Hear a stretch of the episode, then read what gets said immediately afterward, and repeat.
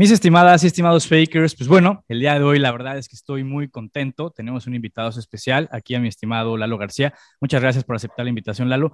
Eh, yo sé que, que, es una persona que tiene mucho aquí, mucho valor que aportarles a ustedes y pues bueno, ustedes se irán dando cuenta conforme vayan avanzando, justamente escuchando este gran episodio de Exponencial, creciendo con Bullground. Entonces, bueno, mi Lalo, bienvenido. Miguel, muchísimas gracias por tenerme por acá. Muchas felicidades por lo que estás haciendo en Bullground me gusta mucho, me late. Yo vengo desde el background financiero y como te decía fuera antes de grabar, me gusta muchísimo lo que están haciendo dentro de lo tradicional, innovando durísimo y eso en tema de educación vale mucho. Ah, pues muchísimas gracias por tus palabras, ¿no, bro? Y, y, la idea de este podcast es que la gente de nuestra comunidad se lleve una idea pues un poco más amplia acerca del conocimiento pues medianamente superficial, ¿no? Que tenemos acerca del mundo cripto, de blockchain, etcétera. Entonces, pues para empezar, ¿por qué no nos cuentas un poco de ti? Ahí vemos que, bueno, los que están viendo este episodio directamente en YouTube, porque seguramente habrá muchos en Spotify, pero bueno, ahí traes la hoodie de tu, podcast, que, que, fue una de las grandes razones por las que también me, me motivé a, a, invitarte a participar con nosotros, ¿no? Pero que nos platiques un poco de tu podcast, eh, de qué hablan exactamente, también un poco de lo que haces en Bitso, ¿no? Este, tu puesto y básicamente qué es lo que haces en uno de los cuatro unicornios mexicanos, por lo menos hasta el momento en el que estamos grabando este podcast. Claro, Miguel, te platico. Y muchísimas gracias por, por la invitación. Ve, yo empecé en el ecosistema cripto en 2016. Yo estaba en la universidad, estudié finanzas y banca, y era como, yo ya traía el background del trading, y ahorita sé que el trading está como súper mal posicionado, pero realmente tenemos que hacer ese ese punto de decir el trading no es estafa piramidal, sino realmente es compra y venta de activos de una manera mucho más eh, técnica, mucho más fundamental, mucho más solitaria. Y es una toma de decisiones bien difícil. Pero bueno, yo venía ya desde, desde, desde que yo tenía 16 años, empecé a hacer trading y empecé a automatizar estrategias a los 18. Entonces yo ya estaba bien metido en trading y puro tradicional, que era Forex. Y en 2016, en un evento, me dice un mentor de trading, güey, existe esto que se llama Bitcoin, échale un ojo, hmm. y smart contracts que, que, son en Ethereum. Era 2016, Bitcoin estaba como en 700 mil dólares más o menos, y Ethereum me acuerdo muchísimo que estaba en 15 dólares. Y cuando él me dijo contratos inteligentes, puse la cara que todos ponen cuando se los mencionan por primera vez. Es como, no entendí nada, esto suena súper raro. Y me seguí, ¿no? A finales de 2016 empecé a ver el ticker de, Bitcoin contra el dólar y vi que subía y bajaba de una manera impresionante. Dije, wow, yo quiero estar ahí. Como trader, lo que más te importa es la volatilidad. A mí no me importaba el tema fundamental de Bitcoin y, y después podemos entrar a este tema, pero creo que el caballo de Troya para entrar al mundo cripto es el precio. Porque siempre escuchamos y decimos, wow, es que Bitcoin estaba en 30 mil dólares y ahorita está en 66 y todo lo que está pasando, pero Bitcoin y cripto va mucho más allá que solo el precio y eso es lo que la gente de repente no entiende. Los casos de uso que tiene esta tecnología van más allá de que puedas hacer o no utilidades, ¿no? Sí, claro que sí. No, yo Ah, perdón, continúa, continúa. No, ya, ya después entré al tema de lleno 2017 toca este punto de, de 20 mil dólares, después viene el bear market que se fue hasta 3 mil, pero yo ahí estuve construyendo, seguí automatizando estrategias y después, ya de que monté las estrategias automatizadas, vi que servía, empecé a ver el tema de producto y si quieren ahorita les platico de ese tema de qué es producto, qué hago en Bitso, pero es así como empecé en cripto. Y rapidísimo ahí dices que automatizas estrategias. ¿Tú en qué lenguaje lo haces o en qué programa? Empecé con Python y empecé a aprender, bueno, obviamente antes de Python SQL fue la base y para todos los que nos escuchan que dicen, pues este güey estudió finanzas, ¿cómo es que automatiza estrategias? Eh, YouTube. YouTube es mi mejor amigo, Google es mi mejor amigo. Cualquier pregunta que tengas, ya después me metí a cursos, pero primero fue SQL para entender cómo cómo le hablaba una computadora. Después fue, fue Python. Y después, en TradingView, que es una plataforma que se usa muchísimo para hacer trading, hay un lenguaje de programación que se llama PineView. Y ahí PineView, que es, no es nada conocido, hay muy poca información, pero yo no tenía las grandes bases de...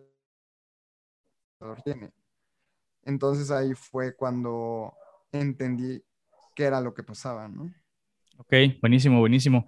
Entonces hablabas ahí un poco del caballo de Troya, es el Bitcoin, ¿no? Que tiene muchísima utilidad, ¿no? Muchísimas cosas interesantes. Eso, pues yo también lo he ido aprendiendo poco a poco.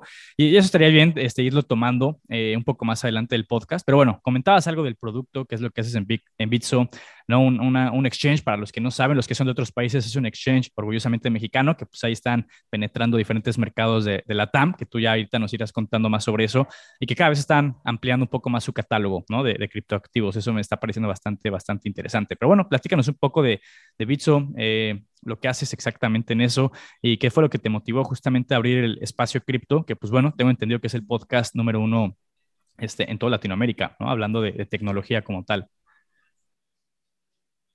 Sí, sí, sí. Pues fue un tema bien interesante. Yo venía de, una, de un estudio muy tradicional, eh, finanzas en una universidad muy tradicional, qué son acciones, qué son bonos, y a mí me metió una aburrida horrible, además que yo estaba automatizando estrategias, y estaba viendo qué onda con trading. Y una vez que automaticé las estrategias, me pregunté, ¿y ahora what's next? ¿No? O sea, ¿qué, qué sigue dentro del, del, ecosistema? Y me apasioné muchísimo por el tema cripto. Dije, bueno, ¿cómo puedo ayudar a la gente a, a que empiecen a adoptar este tipo de, de cosas? Y fue en donde me metí a tema de producto y mucha gente que estudia finanzas dice, pues, ¿qué es producto, no? Literalmente es construir productos digitales para tener una mejor interacción. Entonces yo empecé a hacer producto para una empresa local y empezamos a hacer proyectos para bolsa de la Bolsa de Valores de Lima, me aventé un proyecto para Corfi Colombiana en Colombia. Entonces estuve viendo muchísimos proyectos en Latinoamérica y me empecé a meter un poquito, poquito a poquito, me fui metiendo en, en producto de cripto. Entonces, primero empecé una plataforma que es como Bloomberg o como todas estas plataformas de Refinitiv, Bloomberg. De información eh, financiera. Finance, pero exacto, pura información financiera. Y yo era el que decía, oigan, ¿qué pasa si metemos aquí bonos? ¿Qué pasa si metemos eh, mercado de capitales? Y me metí muy de lleno, primero acciones latinoamericanas. Y después me empecé a dar cuenta que era lo mismo para cripto, nada más el producto era, era el asset, es diferente, pero digamos que las aplicaciones iban muy de la mano. Entonces, yo ya llevaba dos años en esta empresa haciendo eh, plataformas financieras y yo tengo o tenía un blog eh, anónimo. En el ecosistema ah. cripto, todavía existe mucho este tema de no querer mostrar tu cara, eh, por temas de seguridad, también por temas de que yo tenía 20 años y escribía temas financieros como bien metido, y yo tenía como ese, ese tabú, esa espinita de decir, bueno, estoy muy chavo, mejor me pongo una imagen de un perro, me llamo Cripto Perro y le puedo hablar a quien sea con, con esta imagen del perro en Twitter, ¿no? Y empecé a escribir en este, en este blog y no sabes a quién vas a llegar. Y la verdad es que a todas las personas que me, me preguntan decir que, oye, qué fue lo mejor que te pudo haber pasado en el ecosistema cripto es hacerme eh, público, empezar a escribir, este, hacerme notar. Y después conocí a, quien ahorita es mi socio en Espacio Cripto, que se llama Abraham Cobos, y él entró a Bitso. Le, mandé un mensajito, lo felicité, me dice, oye, ¿por qué no te jalas a, trabajar a Bitso? Yo ya tenía background de producto, que es, que es muy importante para entrar en una empresa. Mandó mi currículum y ahí puse mi, mi blog anónimo. Y cuando me entrevistó, quien fue mi jefe mucho tiempo en Bitso, me dijo, ¿a poco tú eres este? Así. Él te leía, ¿no? Sí, porque. Y me leía. Él, fue como, wow, que tú eres mexicano y que quieres entrar a Bitso. Como que fueron muchas coincidencias. Me dijo, a ver, pruébamelo, pruébame que tú eres esta persona. Entonces, pues ya puse ahí algo y entré a Bitso. Entré, cuando entras a, a este tipo de empresas ya un poquito más más grandes y de temas de producto, normalmente te hacen eh, entregar un proyecto antes de entrar. Y imagínate, era un viernes y me dijeron, lo quiero para el lunes. Y me acuerdo perfecto que eran de tres hojas. Y hay un dicho que dice, eh, si hubiera tenido el suficientemente, si hubiera tenido el tiempo suficiente, te hubiera escrito una carta más corta. Entonces yo decía, tres hojas para todo el reto que quiero hacer y demostrar.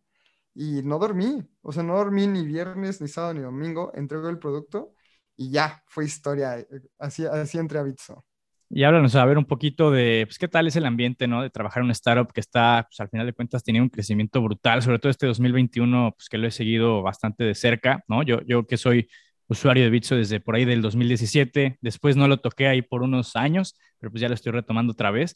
Pero bueno, ¿cómo es esta parte de, de vivirlo desde dentro? Creo que es impresionante. Yo tengo en Bitso ya prácticamente un año y mucha gente puede decir, no, llevas muy poquito, pero en, el ecosistema startup, en el ecosistema cripto, esta cosa se mueve tan rápido y te voy a dar una perspectiva. Yo fui el empleado número 180.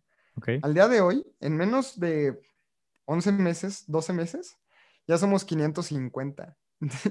Entonces ya, ya prácticamente soy de los old school porque está creciendo a pasos agigantados. Cuando yo entré como a los tres meses, Bitso levanta 60 millones, pero no, 60 millones. Y después, como a los cuatro meses, levantan 250 millones de dólares a una evaluación de 2.000, bueno, de 2.2 billones de dólares, billions of dollars, ¿no? Sí, que es allá donde, donde se vuelven unicornio como tal. Sí, y se empieza a levantar capital, empieza a entrar gente.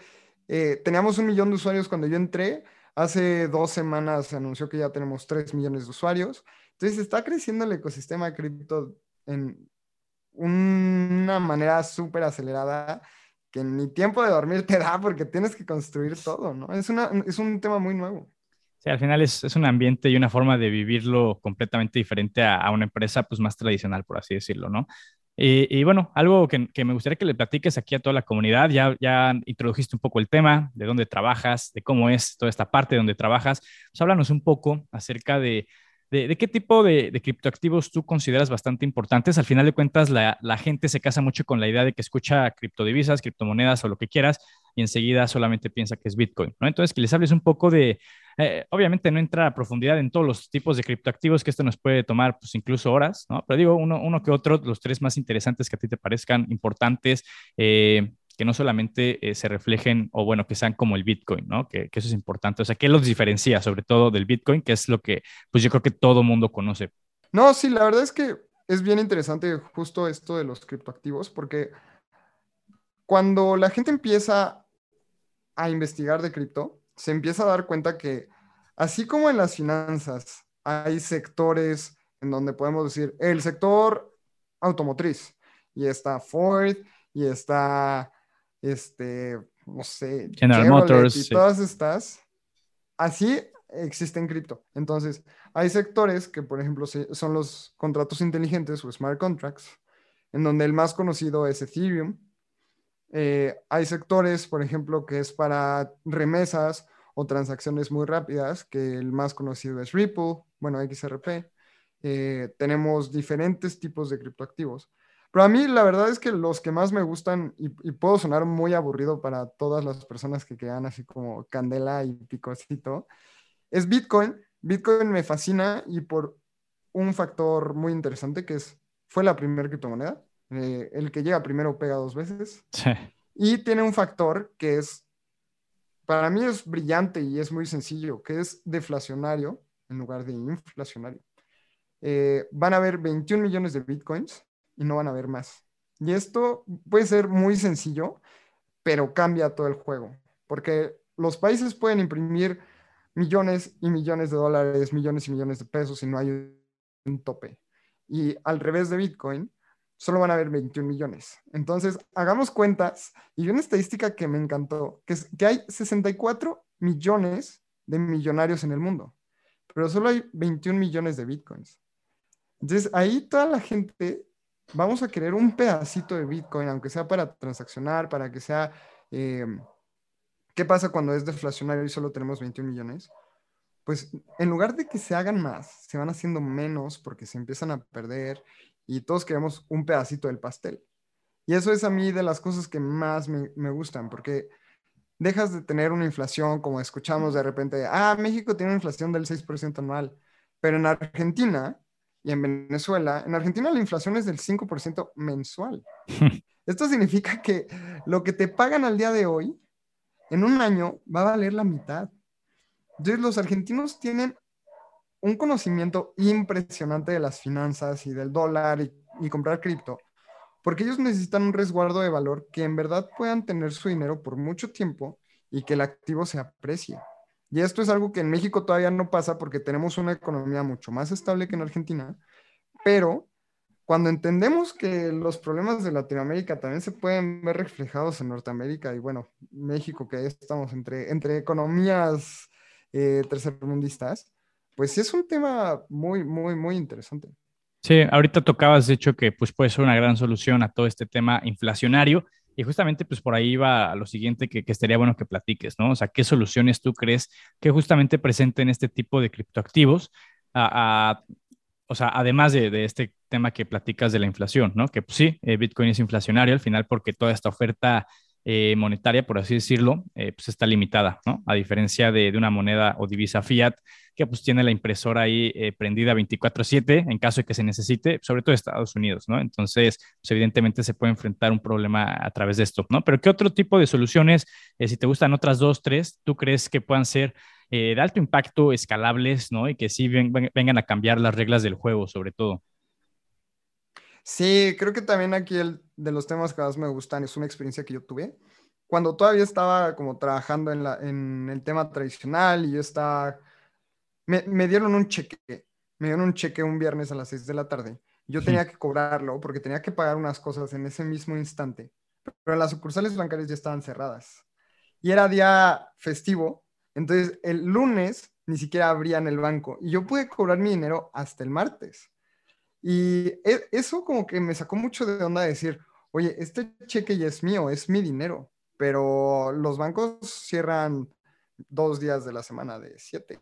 Entonces, realmente me di cuenta que no era mi dinero. Es dinero del banco hasta que lo puedo tener físico. ¿Y qué pasa en el ecosistema cripto? Que el ecosistema cripto es 24/7, está todo el tiempo arriba ni aunque pase lo peor, se puede caer porque hay tantas computadoras sosteniendo el sistema que realmente sigue existiendo. Y esas son de las cosas que más me gustan. Tuvimos una experiencia horrible y no se lo deseo a nadie en, Irak, cuando sale el, el, todos los soldados de Estados Unidos y retiran las tropas hace poquito, hace como tres meses.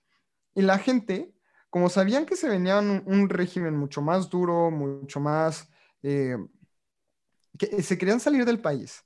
Entonces iban y no importaba si tuvieras muchísimo dinero, digamos que eras millonario y te querías salir y necesitabas dinero para salir del país porque ese mismo día iban a cerrar las fronteras y tenías que tener tu dinero ese día. La gente fue a los bancos y como los bancos estaban cerrados, como los mismos banqueros, como la misma gente que te atendía estaba en esa desesperación, no pudieron sacar su dinero. Y la gente se quedó en el país. Y realmente ahí te das cuenta que el dinero no es tuyo, el dinero es de los bancos y el dinero cuando tú lo depositas en tu banco deja de ser tuyo. Y ese día también como que me cayó el 20 de decir, necesito una manera de que pueda transaccionar a nivel global con cualquier persona y creo fuertemente que Bitcoin es una mucho mejor solución al peso mexicano. Digamos que yo me tengo que ir a la India o te mudas a Israel o te mudas a Australia. Va a ser más fácil que te acepten Bitcoin a que te acepten peso.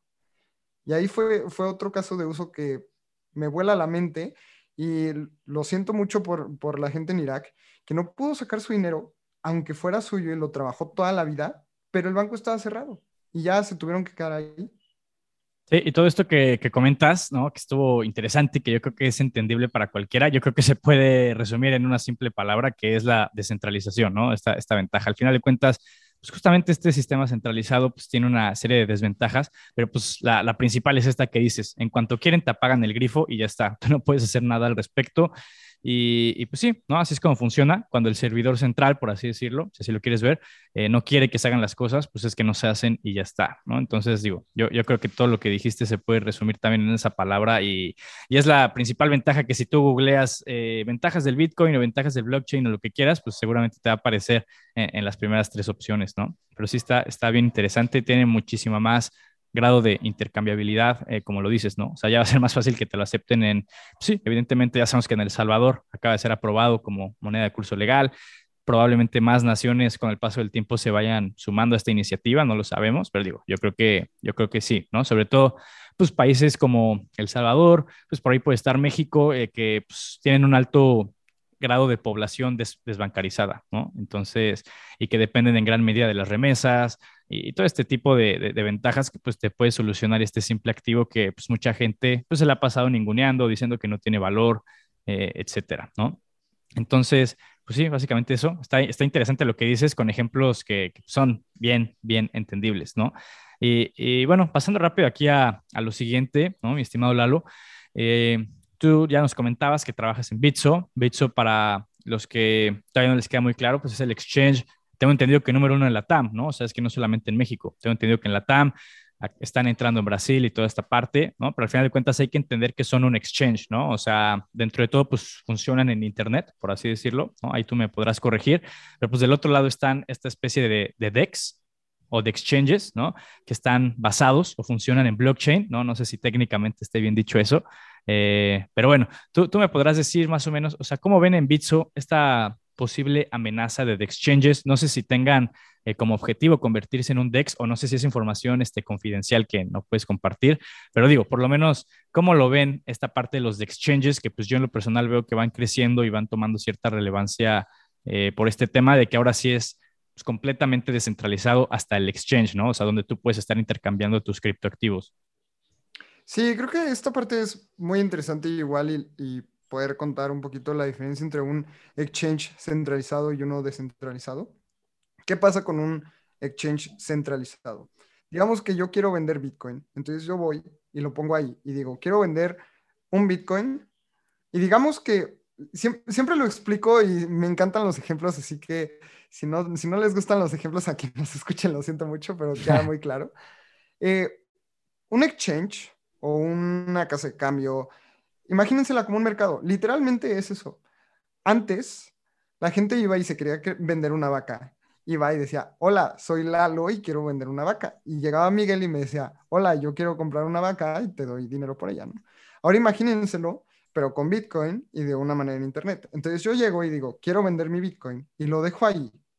Y llega Miguel y dice, yo quiero comprar medio Bitcoin. Y llega el primo de Miguel y dice, yo compro el otro medio Bitcoin y, y, a mí me lo pagan, ¿no? Entonces, obviamente esto es de una manera mucho más rápida y de manera eh, instantánea, si, es así. Pero imagínense que Miguel deja ese Bitcoin sobre, yo dejo mi Bitcoin sobre la mesa y, y Miguel lo agarra de ahí. Esa mesa es un exchange centralizado, en donde nosotros como Bitso poseemos eh, la custodia de tus carteras, eh, nosotros también tenemos seguros, estamos asegurados de todos los assets que tengamos en Bitcoin, Litecoin y Bitcoin Cash. Entonces también eso es interesante para todas las personas que no sepan usar un DEX descentralizado.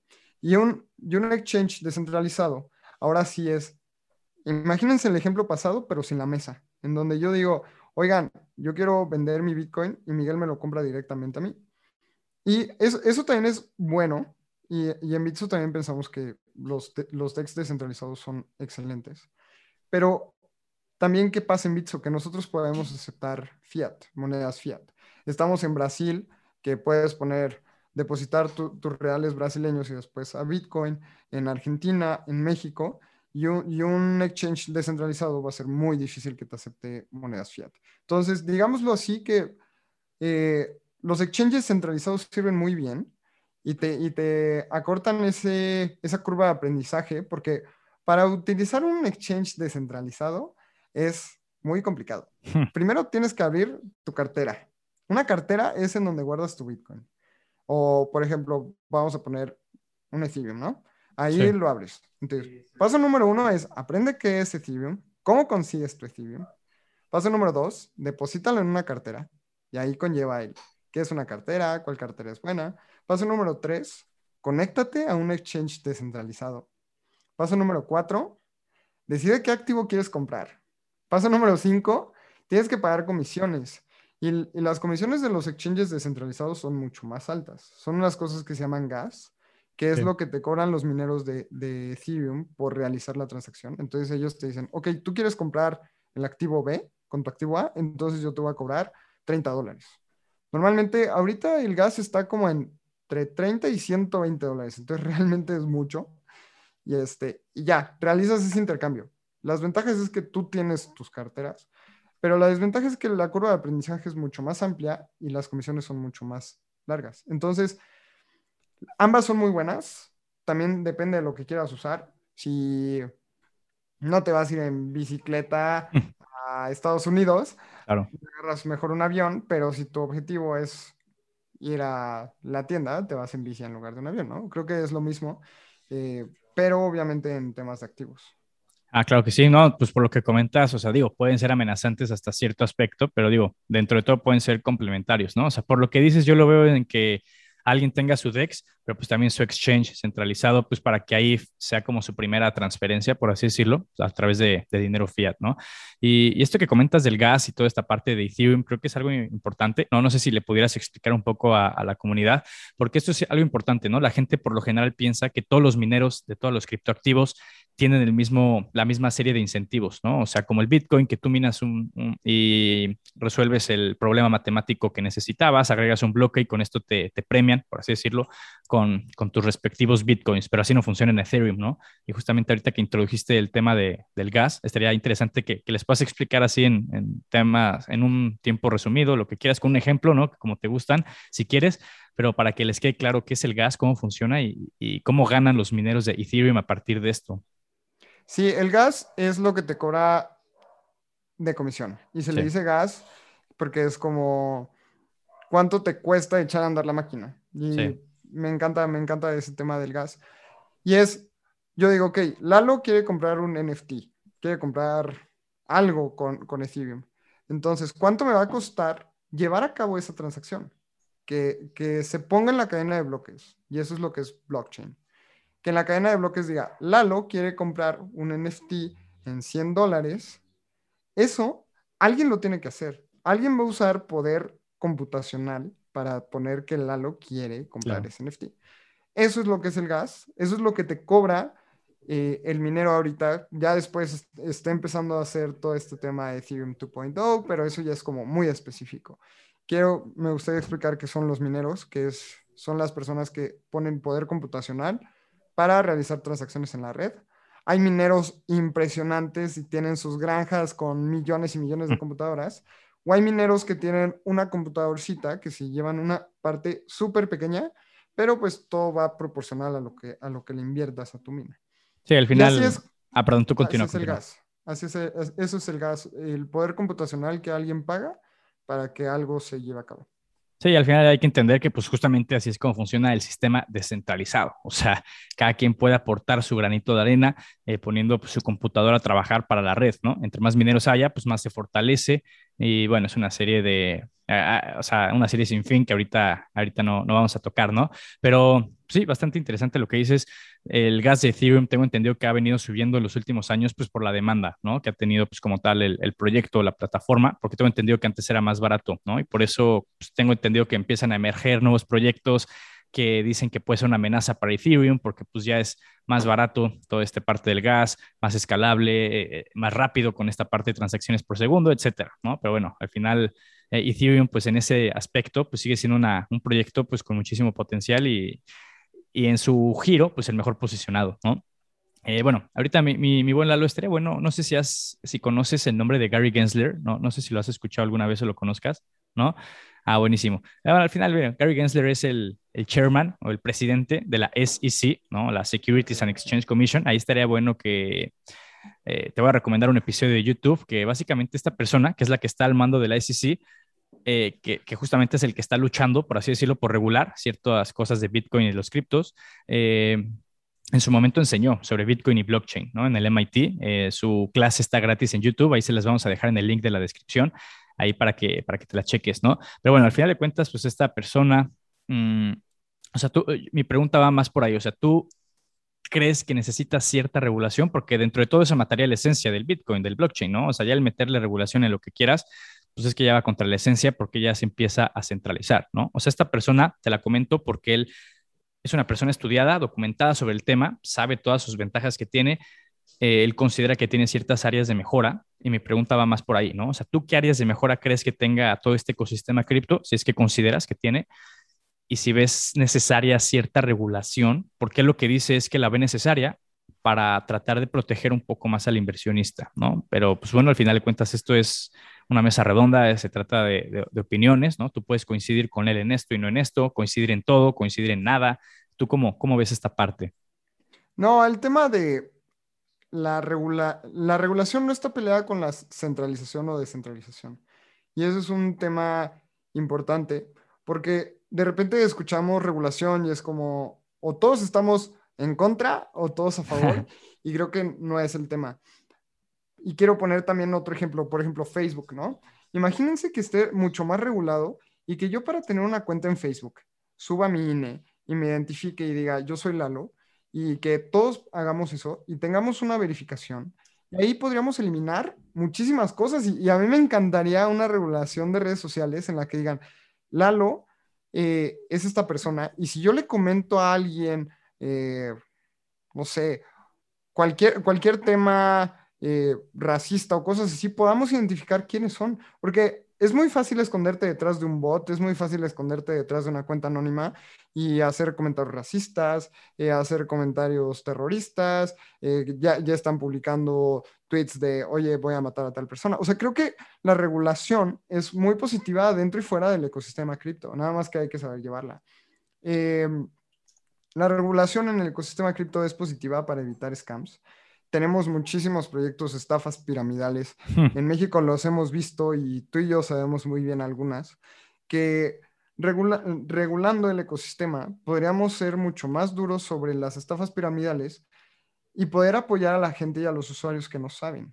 Muchos llegan conmigo y me dicen, Lalo, le metí a este proyecto que es un, o sea, me dicen el nombre que empieza con bueno. Una letra, una letra no tan común, ¿no? exacto, exacto, de las últimas del abecedario, ¿no? Me dicen, no, le metí a esta, ¿no?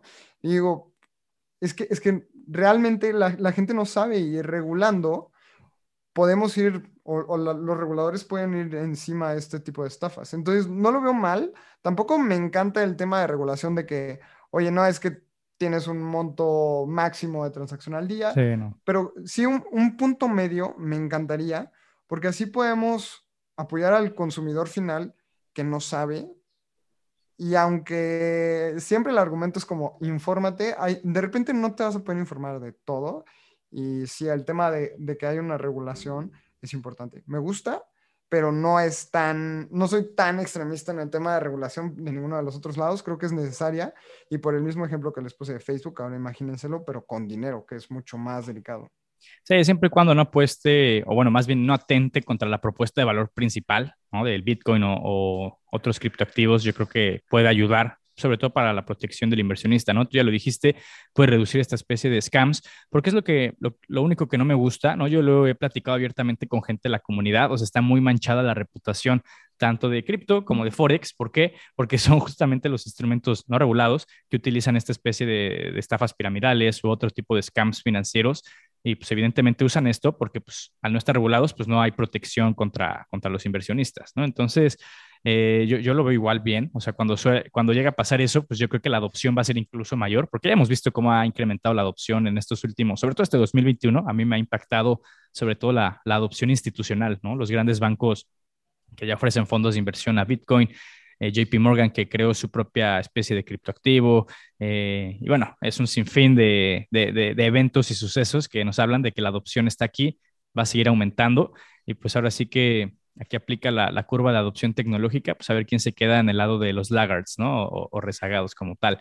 Pero pues sí. Sí, justo ahí me encanta como hay, hay un dicho, hay unas frases que me encantan que es, antes en Bitcoin decíamos, no, es que cuando ya empiezan a aceptar Bitcoins para pagar y recibir cosas, ¿no? Y ahorita vemos, por ejemplo, Expedia, que ya recibe cosas, Microsoft, que ya puedes pagar temas con Bitcoin, y cada vez hay más. Y después decimos, no, es que cuando las instituciones eh, compren Bitcoin y ya, tenemos instituciones privadas, ¿no? Y después decíamos, no, es que cuando las instituciones públicas, ya vemos MicroStrategy, ya vimos lo que pasó con Tesla, y después No, cuando los países lo empiezan a adoptar y ya vemos a El Salvador y cada vez es como... Se empiezan a acabar los pretextos, ¿no? Y, no hay que irnos tan lejos. El mismo Volaris, ¿no? O sea, esta aerolínea mexicana, el día de hoy que estamos grabando el podcast, ya anunció, no sé si escuchaste, pero me parece que, ya van a empezar a aceptar.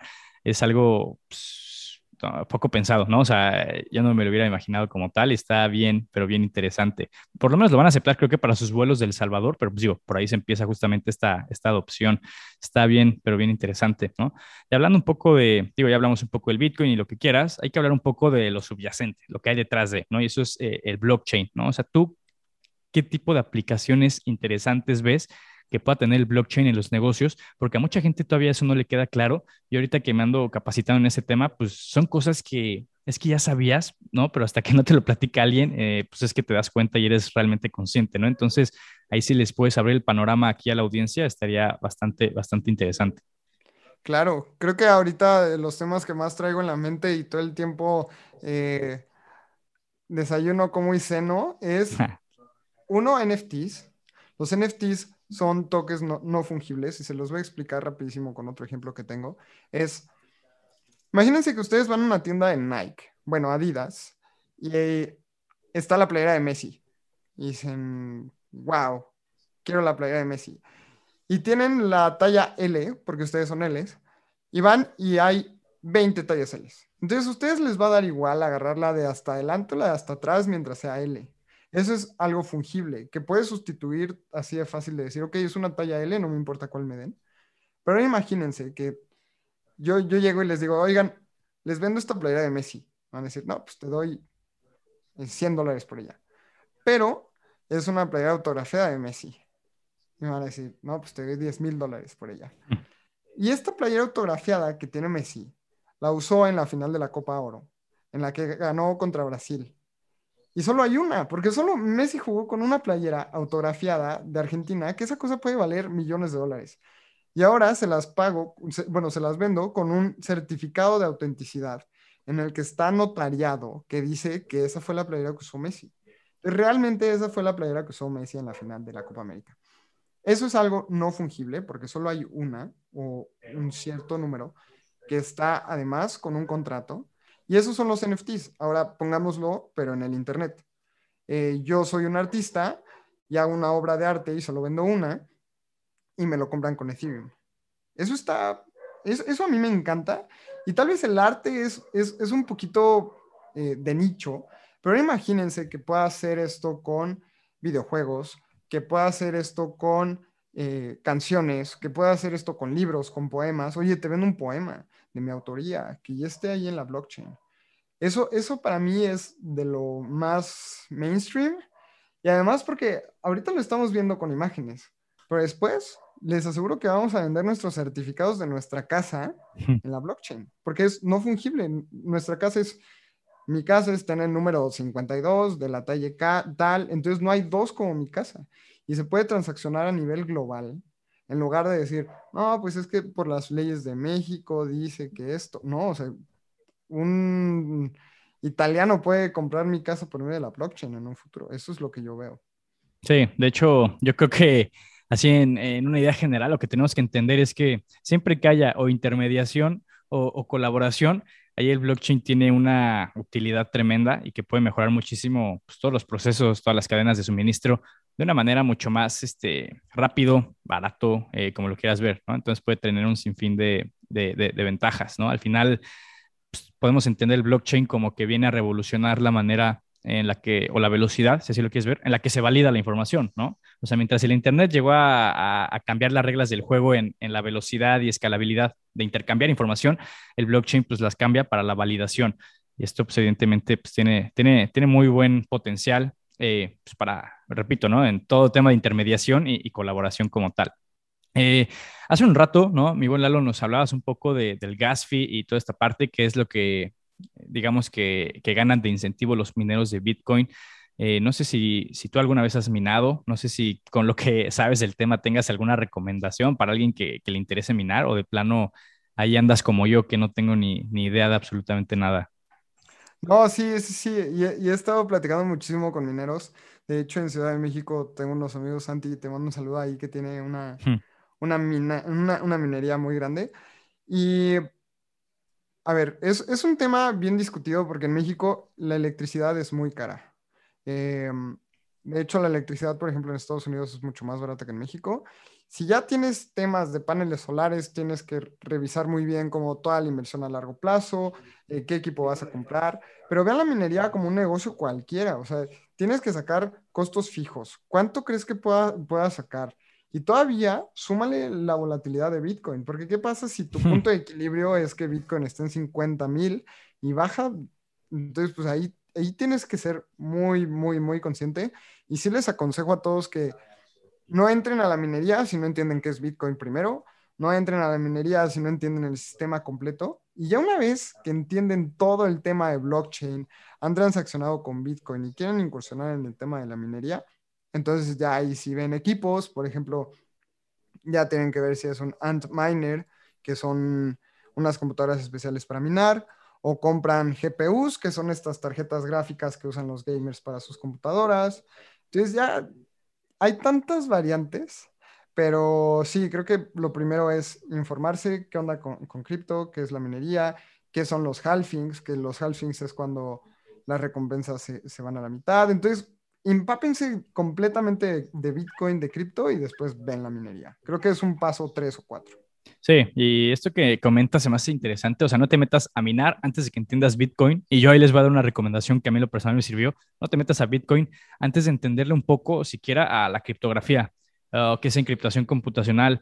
Eh, yo en lo personal, antes de meterme de lleno a Bitcoin, eh, un profesor me, me, mandó unos papers de Security Without Identification, ¿no? De David Chum, etcétera. O sea, entender mucho el, el por qué, ¿no? Esta parte de seguridad sin identificación, eh, criptografía, encriptación, te puede ayudar un poco más a entender Bitcoin como tal. No sé si, si tú te llegaste a echar el, el white paper, pero digo, al final tú lo lees y, y, te aparecen conceptos de proof of work, timestamp server, eh, eh, muchas cosas que probablemente, eh, eh, criptografía, ¿no? O sea, encriptación, tú dices, ¿qué onda? O sea, ¿qué es esto? O sea, son cosas muy técnicas que si nunca habías escuchado, probablemente no le entiendas a Bitcoin si te metes de lleno, ¿no? Yo no sé si tú tuviste un acercamiento diferente, similar, pero digo, yo en lo personal recomendaría meterse un poquito a través de, toda la parte de criptografía que, que no es algo nuevo, ¿no? O sea, es algo que empezó desde la Segunda Guerra Mundial con ahí, con Alan Turing, la máquina Enigma, ¿no? Entonces, para que vean que que es una tecnología o una técnica que se ha ido evolucionando por, por décadas, ¿no? O sea, por eso lo hace tan, pero tan interesante, pues todo, todo este tema.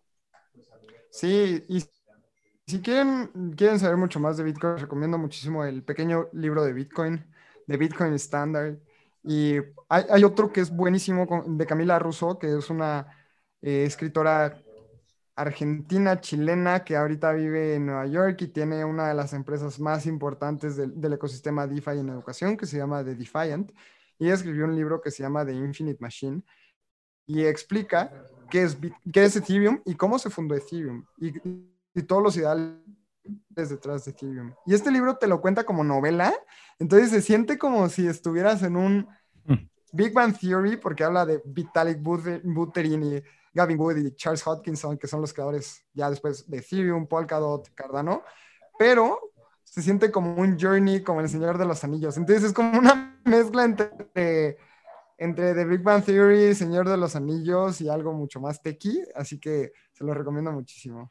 Ah, buenísimo, muchas gracias. Ahí todas las recomendaciones, pues se las estaremos dejando en la, en la descripción, ¿no? Ya por último, ya para pasar a los últimos dos puntos, mi buen Lalo, para no quitarte más tiempo. Eh, pero bueno, eh, básicamente quería preguntarte, tú más o menos, ¿qué opinión tienes acerca de las meme coins, ¿no? O, meme coins o, shit coins, como se les suele conocer ahí en, en las diferentes redes sociales? Creo que se lo, no lo tenemos que tomar como eso, como meme coin, o sea, literalmente es un meme, es una broma. Eh, existe una oferta y una demanda, por lo que le pone un precio al activo.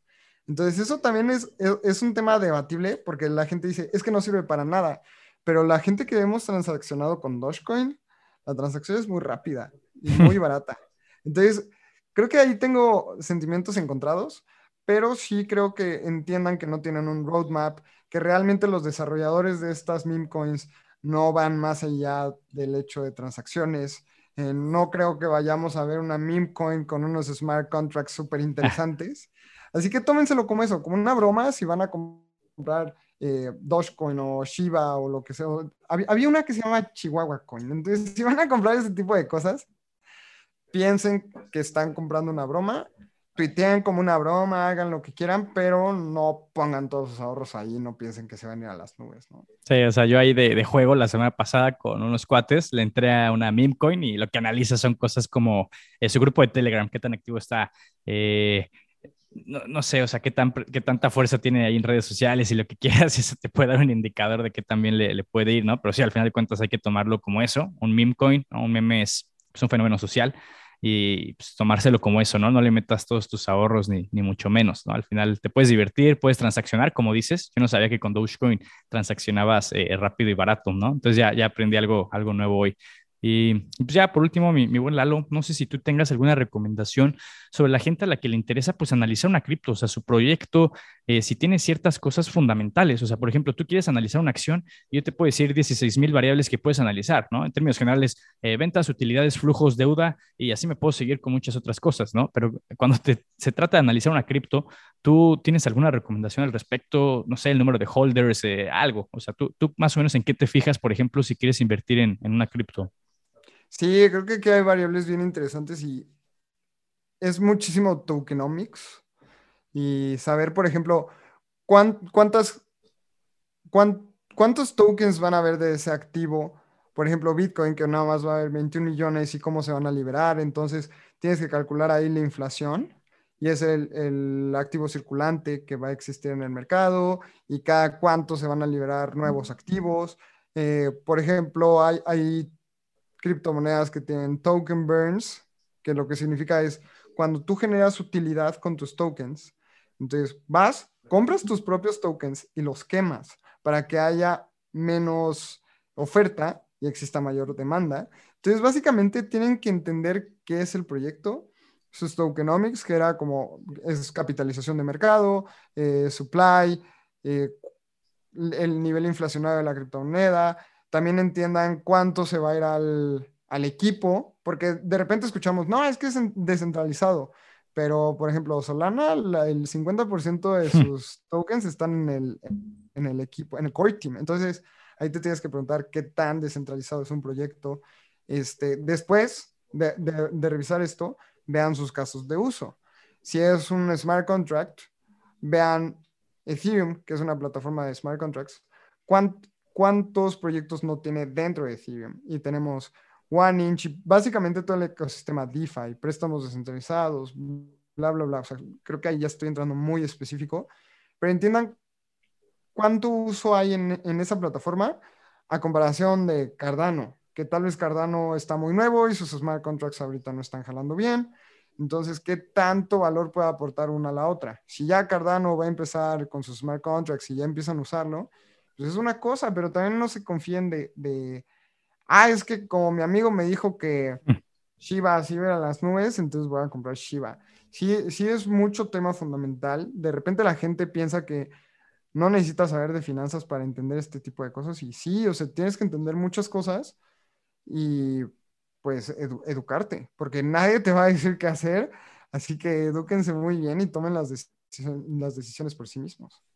Eso es algo que, nos gusta trabajar mucho aquí en la comunidad, ¿no? O sea, entender el por qué, literalmente, el por qué entraste a, Bitcoin, por qué entraste a Dogecoin, por qué entraste a Ethereum, etcétera. O sea, eh, Así pasa con acciones, va a pasar con, con criptos, va a pasar con diferentes eh, fibras, ¿no? Hay en real estate, lo que quieras, ¿no? Entonces de eso se trata, entender el por qué, por qué entraste, porque eso te va a marcar la pauta del por qué te saldrías, ¿no? O sea, tú ya sabes si vas de aquí a 20 años, de aquí a, estás tradeando porque viste periodos de mucha volatilidad, no, no sé, ¿no? O sea, al final de cuentas, pues es básicamente eso. Y, ahorita que comentas que, lo, que Ethereum es una plataforma, que claro que este, claro que lo entiendo, pero tú más o menos, ¿cómo recomiendas el, aprender a usar la plataforma de Ethereum? O si es este, friendly, ¿no? O sea, tú te metes si es entendible para navegar, tratar de transaccionar, eh, o tú aprendiste con tutoriales de algún canal de YouTube o algo, o, por, pura, por pura práctica, prueba y error, casi casi. Pues yo aprendía mucho prueba y error. He perdido varias contraseñas de mis billeteras. La verdad es que tuve un, un camino como rocoso, porque no existían tutoriales. En 2016, 2017 habían dos, tres tutoriales y cuatro libros. Y ahorita creo que hay muchísimos recursos. Eh, les recomiendo muchísimo entender qué es una wallet. Antes de cualquier cosa, entiendan qué es una wallet, cómo se transacciona con el ecosistema DeFi. porque no va a haber un soporte técnico al que puedas marcar y decir, oye, es que le mandé dinero a tal persona en lugar de a mi hermano. No, pues ahí ya, ya no importa, ya valió. Em, entiendan muy bien cómo interactuar con, con ecosistemas DeFi. Entonces, en, en Espacio Cripto, por ejemplo, hemos tenido a gente de AVE, que es un proyecto DeFi, Link. Entonces, infórmense un poquito qué son todos esos proyectos y ya después que entienden qué quieren hacer, lo hacen. Sí, esto es algo importante que comentas. O sea, yo creo que todo esto DeFi, ¿no? O, o, descentralizado como tal, te da más libertad en ciertos aspectos, pero también te da mucha más responsabilidad. O sea, tú te equivocaste por un, por un simple punto o número en la llave este, pública de tu amigo y, va y dinero, ¿no? Me pasó a mí en lo personal, o sea, me quería pasar dinero de, Binance a, a Coinbase puse algo mal y ahí perdí mis, mis Matics, ¿no? O sea, me, me dolió bastante, pero pues es que ni modo, o sea, fue mi culpa y, justamente esto también es algo que incentiva mucho pues, todo, este ecosistema, ¿no? Pero pues bueno, mi, mi, buen Lalo, muchas gracias por aceptar la invitación. Ahí nada más para terminar, si le puedes decir a la gente, pues dónde te pueden encontrar, tanto a ti como a tu podcast, ahí para que se lo echen, si les interesa saber un poco más de todo este tema, que ahí toman, tocan temas pues con mucho más a profundidad acerca de este ecosistema cripto, ¿no? Sí, claro, me pueden encontrar en Twitter como arroba Lalo Cripto. Eh, eh, pueden escuchar Espacio Cripto Podcast en cualquier plataforma de, de, audio. Ya llevamos 40 episodios, casi un año. Grabamos con invitados diferentes cada semana, explicando temas, por ejemplo, de cómo comprar tu primer cripto, hasta cómo interactuar con el ecosistema DeFi, qué son, qué es Ethereum. Entonces ahí pueden escuchar todo esto. También tenemos un newsletter que pueden entrar en despegando.espaciocrypto.io y ahí escribimos una vez a la semana diferentes temas. Eh, también tenemos una comunidad en Telegram en donde contestamos todas las preguntas. Y ya, ahí está todo. Twitter, también en Instagram estamos como Espacio Pod y estamos súper activos en el ecosistema de Telegram. Ah, buenísimo. No, no sabía ahí que tenía newsletter ni, ni, Telegram. Me voy a meter ahí personalmente pues para ver qué, qué, tanto pone, ¿no? Yo también seguramente seré de las personas que ahí te estén poniendo dudas al respecto. Buenísimo, Miguel. Pues te esperamos y muchísimas gracias por tu tiempo. Estuvo muy, muy a gusto se sintió como una plática de amigos y te dan un abrazo. Claro que sí, ¿no? Este, igual me la pasé muy bien, ahí pues veremos cómo, cómo reacciona el público y todo, pero pues estaría buenísimo ahí este, una parte 2 eh, sin, sin ningún problema. La verdad es que sería bastante, bastante interesante eh, seguir platicando contigo de estos temas. Claro que sí, Miguel, te mando un abrazo y ahí saludos a toda tu comunidad. Claro que sí. Pues bueno, mis fakers, espero que les haya gustado este episodio de Exponencial Creciendo con Bullground. Y pues bueno, nos vemos en el próximo episodio.